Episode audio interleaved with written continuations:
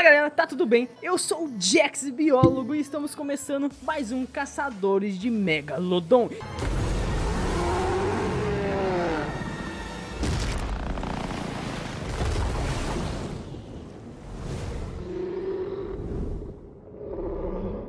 E eu estou aqui com o Gustavo. Fala galera, eu sou o Gustavo, sou biólogo, pesquisador e especialista nos Paranauê muito louco. Sem contar que é a segunda vez que ele repete o bordão porque erramos na primeira. Não tem problema, né? A gente tá aqui pra isso. Hoje aqui, ó, vamos falar de uma das coisas que a gente mais ama na vida, que é a evolução. Diário de Charles Darwin. 93 dias a bordo do Beagle. E de contrapartida, é uma das coisas que o Gustavo vive lá no mestrado dele. Sim, tá, tá muito envolvido com o que eu trabalho, né? Que é fatores de virulência e resistência de, de bactérias, né? É, sem contar que acho E- que uma das melhores coisas pra estudar a evolução é a microbiologia. Microbiologia facilita muito o estudo da evolução, porque são organismos que, que têm uma vida, se for analisar, teoricamente curta, né? Então, o processo evolutivo é muito mais rápido. O melhor de tudo é aquela pessoa que não acredita em evolução e fala que vai tomar o remédio porque o vírus ficou resistente. Mano do céu, eu até, eu até ia comentar isso com você, velho. Tipo assim, a pessoa não acredita em evolução, mas troca de antibiótico quando a bactéria cria resistência, né, velho? Tem até um, um meme na internet. A evolução é difícil até pra quem faz biologia, até pros biólogos. E tem muitas pessoas que confundem ela e usa até muita coisa do Lamarck. Se bem que tem, tipo assim, é que bactéria, velho, é, é um organismo muito louco, né? Se você for levar ao pé da letra o que Lamarck falou, tipo, não, não tem razão, né? Porque ele fala que a evolução ela segue um objetivo, né? O que é mentira. A gente Use sabe que a evolução, a evolução é aleatória. Mas a bactéria, ela faz troca de genes entre outras bactérias, entendeu? Por exemplo, a resistência tem bactérias que, que eh, elas têm mecanismos que compartilham esses genes de resistência com outras bactérias, o que leva esse problema mundial, né, de resistência. Sem contar que se Lamarck tivesse certo, nenhuma mulher nasceria virgem. Nossa, velho, pesado essa.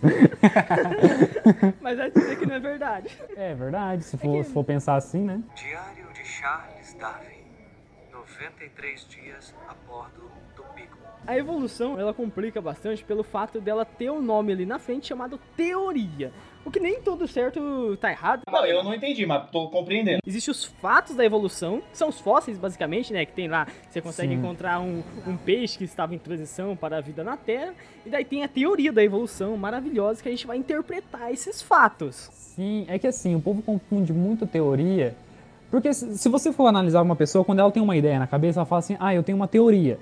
Só que o que ela tem não é uma teoria, é uma Uma hipótese. hipótese. né? E hipótese é algo que vai ser testado. Teoria não. Teoria é algo que já foi testado diversas vezes e mesmo assim ele permanece. Por isso que é uma teoria, é uma teoria científica, né? Ela tem fundamento. Sim, e ela... É diferente de uma lei. A teoria da evolução, ela vai ser sempre com- complementada. Por isso que ela ainda não é uma lei. Dificilmente vai ser também. É, mas ela é algo, é um fato. futuro, né, relacionado a ela.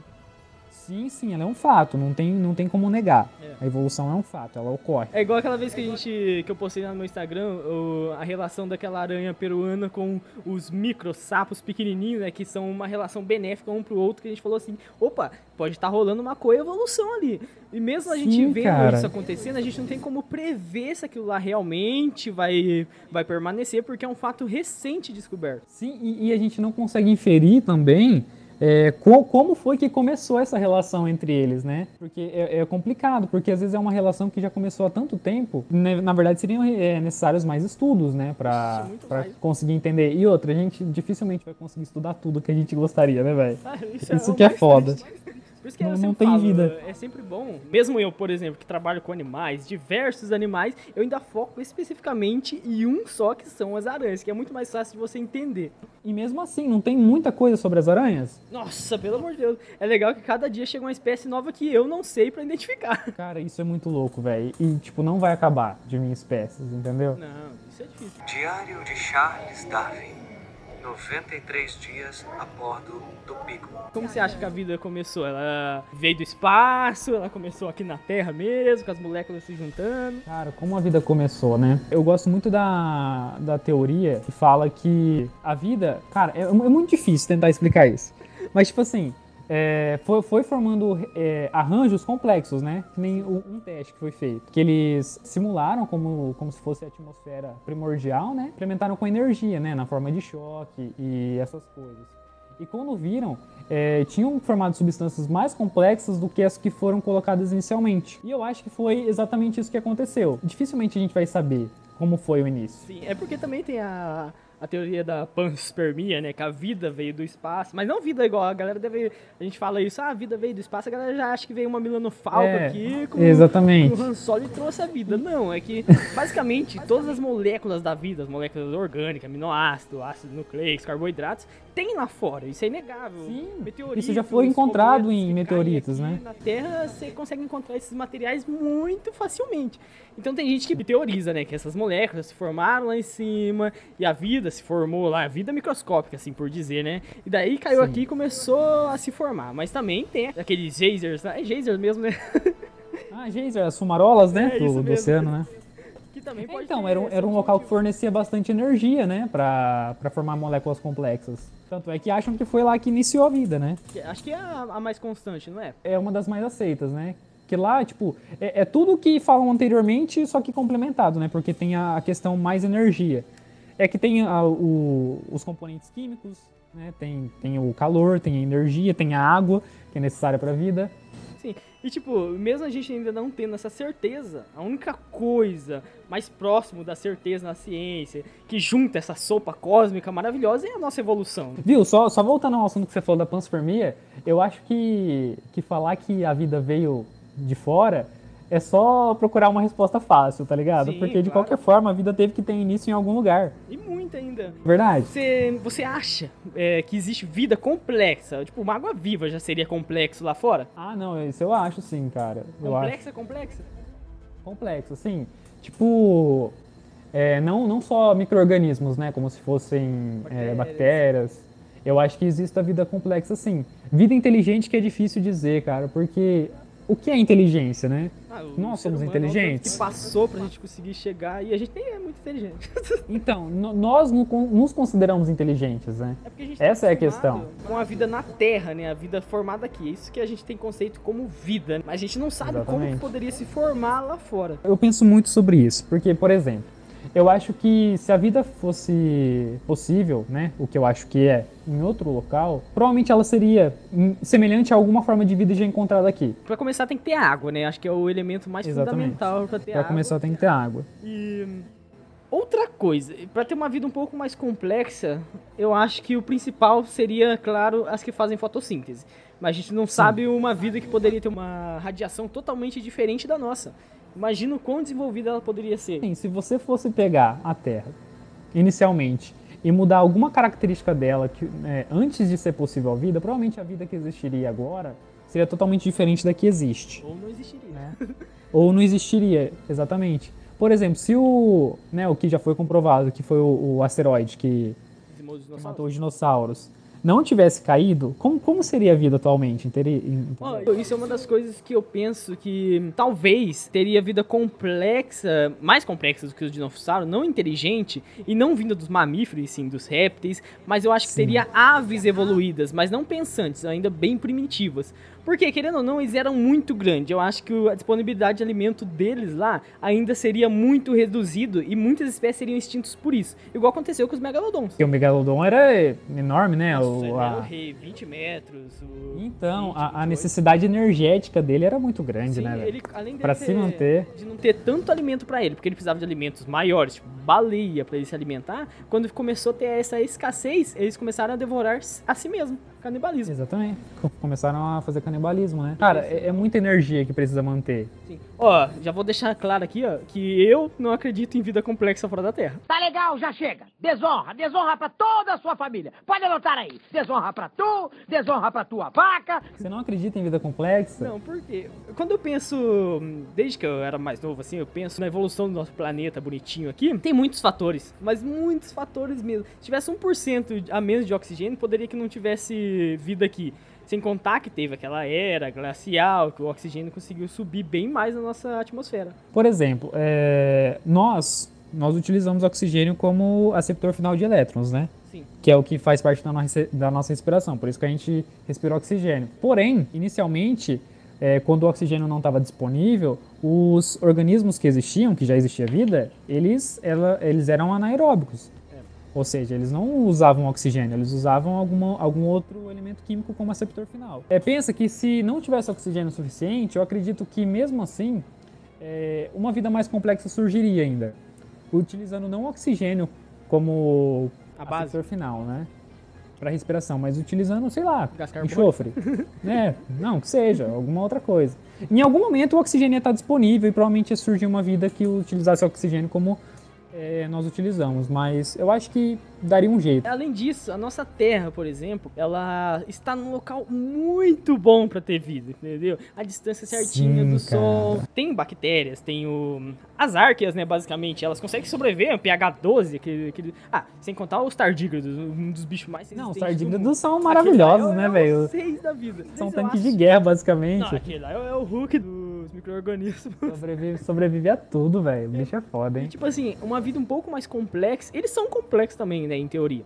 Mas, são é, nós, seres humanos, a gente não sobrevive nem um pouquinho num, num calor muito mais elevado. Por exemplo, no deserto do Saara, você fica lá muito tempo, você morre. Por causa da, da incidência do sol na Terra, a gente consegue ter uma vida muito boa e propícia. Então, imagina uma, um outro planeta lá longe, com um pouquinho, um pouquinho mais longe do sol deles, ou o sol de um tamanho maior, uma vida complexa evoluir lá. Não, eu não entendi, mas tô compreendendo. Eles podem morrer com o calor. Por isso que eu acho que muitas dessas vidas lá fora são microbianas e não complexas. Diário de Charles Darwin. 93 dias a bordo do Beagle. Apesar da gente só conhecer aqui, aqui existe aqui na Terra, a evolução ela seleciona algumas características que vão auxiliar no desenvolvimento, né, na como que eu posso dizer, na, na prosperidade de uma espécie, né, de um organismo. Claro, a gente está supondo coisas aqui, né? Se fosse um planeta com, com um Sol maior, né, um Sol maior ou mais próximo do Sol, mais quente, mas que ele ainda tivesse na sua zona habitável e que ele tivesse água, tranquilo, né? Que a água ainda fosse possível em estado líquido. Talvez é, a vida ela não escolheria uma região superficial da água para existir, sim uma superfície, uma, uma região mais é, profunda da água, entendeu? Em cavernas. Claro, isso supondo que fossem coisas próximas da água, que tivesse cavernas na água. Eu acho que É, o básico mas- da vida seria surgir dentro da água. Não, com certeza. Mas é isso. A vida, se ela existir, cara, ela vai ser bem diversa. O ruim é que, tipo, muita gente acredita em vida inteligente, que visita, que. Mas se você pra pensar, se eu fosse uma vida inteligente, com toda a tecnologia avançada pra conseguir viajar eh, no espaço, até porque é muitos milhões de anos-luz, você teria que sim ter um, um acesso diferente, tipo, um, um buraco de minhoca, assim, por exemplo. Se eu chegasse na Terra e visse como que era, eu não faria contato, a não ser que se eu precisasse de recurso. Mas uma vida tão complexa e inteligente, consigo viajar no espaço assim, poderia achar recursos em outros tipos de locais. mais próximos da onde eles habitam, né? Com certeza. Não, sem contar que se uma vida ela fosse tão inteligente a ponto de construir esse tipo de, de veículo para navegar mais rápido, né? Porque teria que ser mais rápido que a luz, né? Sim. Provavelmente utilizariam outros recursos, como algum buraco de minhoca. Ela chegaria aqui, eu, eu acredito que ela nos olharia igual a gente olha pra formiga, tá ligado? Como Ô, calma aí, eu, eu, Ah. sou, eu sou biólogo que ama as formigas. Não, eu também amo as formigas, cara. Elas são fodas. Por exemplo, você pisa numa formiga, você vai ficar com consciência pesada? Depende da pessoa, mas geralmente não. ah, o ser humano geralmente pisa um no outro e já não fica com a consciência pesada. Exatamente, entendeu? Então eles olhariam a gente talvez com um olhar de curiosidade. Talvez uma pesquisa como ratos no É, laboratório. fazendo uma pesquisa. É, tipo assim, ah. Vamos ver como, é, como essa, essa forma de vida, né? Que pra eles seriam diferentes, é, se comporta. Vamos ver como, como funciona a sociedade deles. É verdade. Acho que seria basicamente Pô, isso. mas foi bom você ter falado da parte da natureza, que ela que seleciona o indivíduo. Isso é muito importante ressaltar. Ah, Não, as pessoas confundem muito Sim. quando se fala de evolução, né? Acha que a evolução ela tem uma, um objetivo. É tipo assim, ah, eu preciso de uma asa agora, eu vou ter uma asa agora. Exatamente, mas é tipo assim, a evolução não tem um objetivo. né? A seleção, de certa forma, ela seleciona indivíduos com uma certa capacidade, mas é, o que vai determinar essa capacidade de surgir ou não é aleatoriedade. Lembrando que geralmente a galera fala das mutações mesmo, né? No gene e tal. Sim, E sim. tem que lembrar que mutações também podem causar coisas ruins. Aí na maior parte maior das vezes parte é coisa ruim. é Existem ruim. alguns fatores que podem sim alterar o DNA, como a radiação. Sim, É, principalmente a radiação, É um tiro no DNA. Principalmente a radiação ionizante, né? Tipo, raio-x, essas coisas. Ele destrói o DNA, então o, o mecanismo de reparo não dá conta. Então, Sem contar que aquele, aquele pequeno detalhe já não vai que a pessoa teria já não seria passado aos descendentes. Sim, é, se fosse numa célula germinativa da pessoa, né, que é as células onde é, por onde são formados os espermatozoides ou os ovócitos, é, seriam prejudicadas, né? Então, caso tipo fosse algo deletério, provavelmente a pessoa se tornaria estéril, né? Tipo, mataria o embrião quando ele fosse gerado. Mas se fosse algo mais passível de, de passar, né, de ser transmitido, provavelmente geraria um indivíduo com câncer futuramente, essas coisas, sabe? Diário de Charles Darwin. 93 dias a bordo do Beagle. Cara, as girafas. O Lamarck falou que. Era. Aí a próxima geração teve o pescoço maior. Mas não é bem assim, né? Por exemplo, a- a- as girafas. Vai, você fala da girafa, fala do urso polar.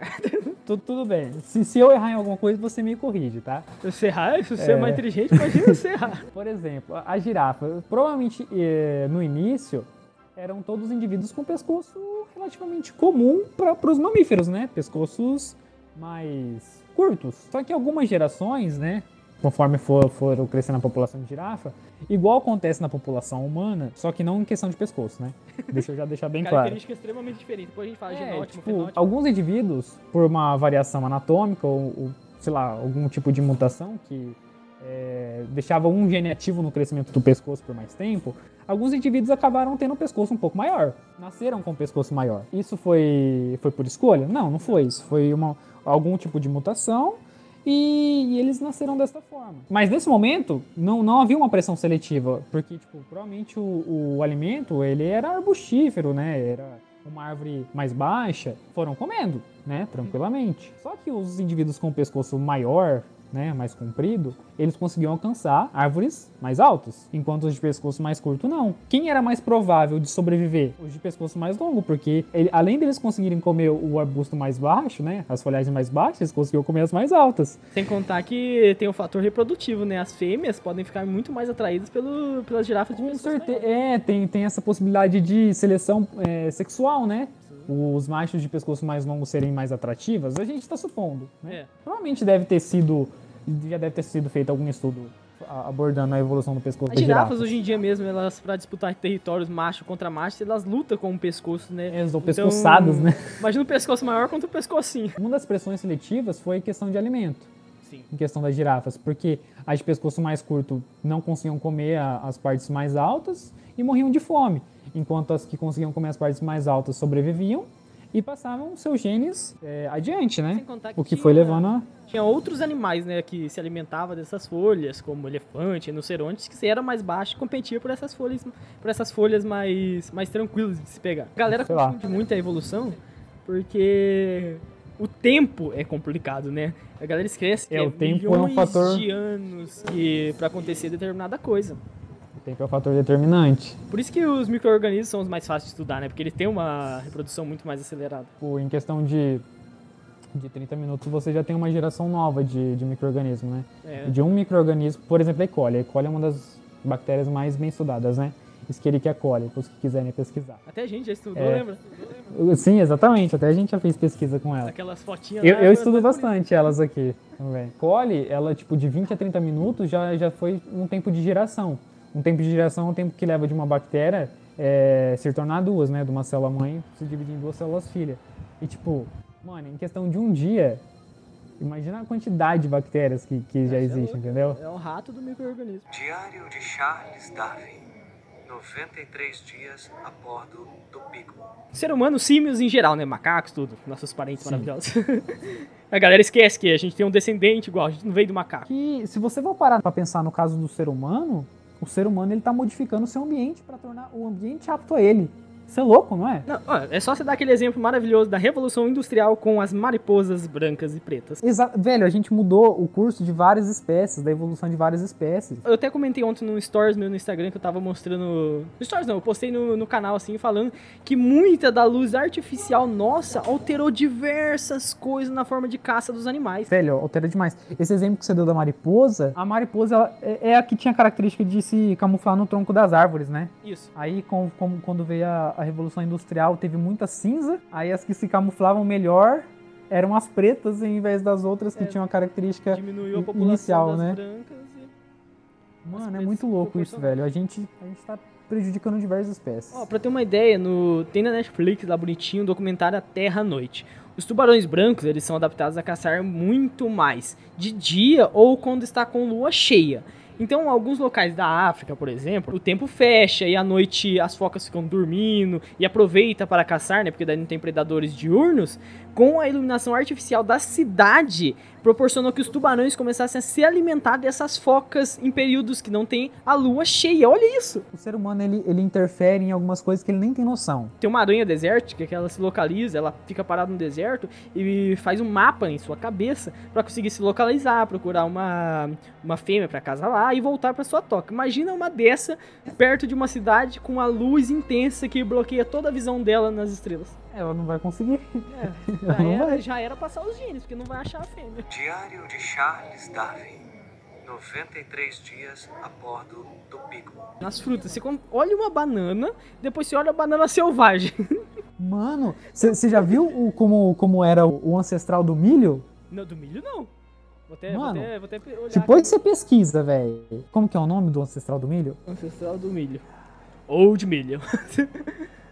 Ou do milho. Deixa eu ver. Eu sinto. Teucinto. Mano, olha a diferença do teucinto pro milho atual. O teucinto é, pare- é- é basicamente um trigo. Nossa, é muito diferente. E, e como que sabe que é um ancestral do milho? Eles, ele- tipo, eles pegaram o teucinto, né? Que o teucinto ele existe é, naturalmente, né? Ele e o milho têm um ancestral em comum, né? É que o teucinto foi para uma direção evolutiva e o milho nós selecionamos ele artificialmente para ele criar cada vez mais, mais grãos, né? To- Quase todas as frutas, né, vegetais. Sim, a gente fez isso, com certeza. Tipo a melancia, se você. Velho, tem, Nossa, tem é, retratos da melancia como ela era atualmente. É, Antigamente, quer dizer. Ela era, tipo, tinha bem menos polpa, se você for analisar, era menos. Tinha menos água, essas coisas. Pegaram o teucinto e, e o milho e fizeram um híbrido, velho. E, tipo, mano. Se duas espécies têm capacidade de formar um híbrido, é sinal que elas têm uma relação em comum. Foi tirado a conclusão que provavelmente o teucinto é um- parente próximo aí do milho. Bem próximo. Tem veio ancestral em comum, né? Fiquei chateado E, com tipo- a banana, coitada da banana. né? A banana tinha semente antes, né? Hoje em dia tem uma semente bem Não. pequenininha. A maçã. A maçã em si é aquela parte dura de dentro. A parte de fora é meio que Sim, a flor. foi- A galera foi lá e É, exato. pra aquela o endocarpo, flor né, da ficar- É, fruta. Mano, assim, por um lado é bom. É bom, É. que a gente tá fa- facilitando a nossa vida, né? Mas a gente tá a gente prejudicando de- todo o A ecossistema. gente facilita destruindo ao mesmo tempo. Já parei pra pensar muitas vezes o que aconteceria se o ser humano deixasse de existir, cara.